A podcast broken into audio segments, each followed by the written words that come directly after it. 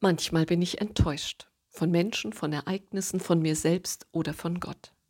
Ich denke, ich bin immer dann enttäuscht, wenn ich die Erfahrung mache, dass meine eigenen Vorstellungen und Erwartungen nicht mit denen meiner Umgebung übereinstimmen oder generell mit der Realität, mit dem Möglichen und Machbaren.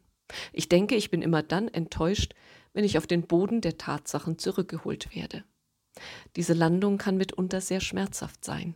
Sie kann zudem mit sehr viel Traurigkeit, und manchmal auch mit Wut verbunden sein.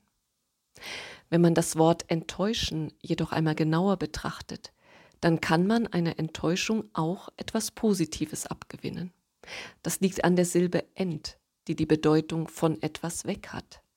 Wenn ich zum Beispiel meinen Wasserkocher entkalke, dann bringe ich ihn weg vom Kalk, dann befreie ich ihn davon. Wenn ich meinen Körper entwässere, dann bringe ich ihn weg von unguten Wassereinlagerungen, dann befreie ich ihn davon. Und wenn ich enttäuscht werde, dann werde ich von einer Täuschung weggebracht. Dann werde ich von einer Täuschung, der ich erlegen war, befreit. Wenn ich beispielsweise darüber enttäuscht bin, dass ein anderer mich anlügt oder versetzt, dann werde ich dadurch von der Täuschung befreit, dass Menschen immer die Wahrheit sagen und immer zuverlässig sind.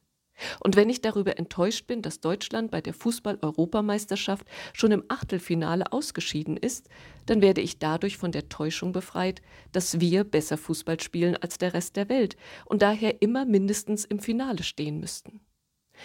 Wenn man eine Enttäuschung aus diesem Blickwinkel heraus betrachtet, tut sie zwar immer noch weh, aber es liegt dann auch etwas Gutes, etwas Heilsames in ihr. Ich kann mir vorstellen, dass der Apostel Paulus in seinem Leben sehr viele Menschen enttäuscht hat. Und zwar durch sein Predigen, durch das, was er den Menschen von Gott und von Jesus Christus erzählt hat, weil sich sein Reden immer um das Kreuz und um den Gekreuzigten drehte. Weil Paulus jedem ganz unmissverständlich sagte, wenn du wissen willst, wie Gott ist, wenn du wissen willst, wie er zu dir steht, zu dir ganz persönlich und zu jedem anderen Menschen, wenn du wissen willst, wo Gott zu finden ist, dann schau auf das Kreuz. Genauer gesagt, dann schau auf den Gekreuzigten.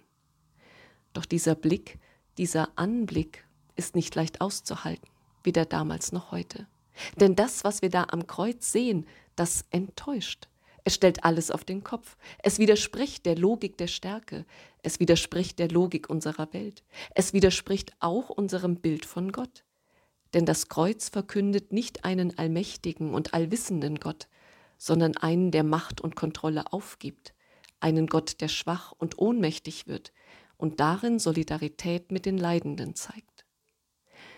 Der Blick auf das Kreuz und auf den Gekreuzigten ist nicht leicht auszuhalten, weder damals noch heute.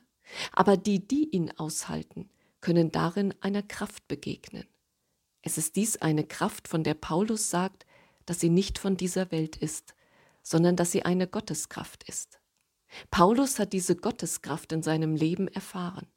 Er hat sie als die Kraft erfahren, durch die er das Unerträgliche seines eigenen Lebens, durch die er seine eigene Ohnmacht und Schwachheit aushalten konnte. Viele andere nach Paulus haben diese Gotteskraft ebenfalls erfahren. Und sie ist noch immer erfahrbar. Sie trägt noch heute durch die Unerträglichkeiten des Lebens. Amen. Die vollständige Predigt finden Sie in unserem Predigtarchiv auf unserer Homepage.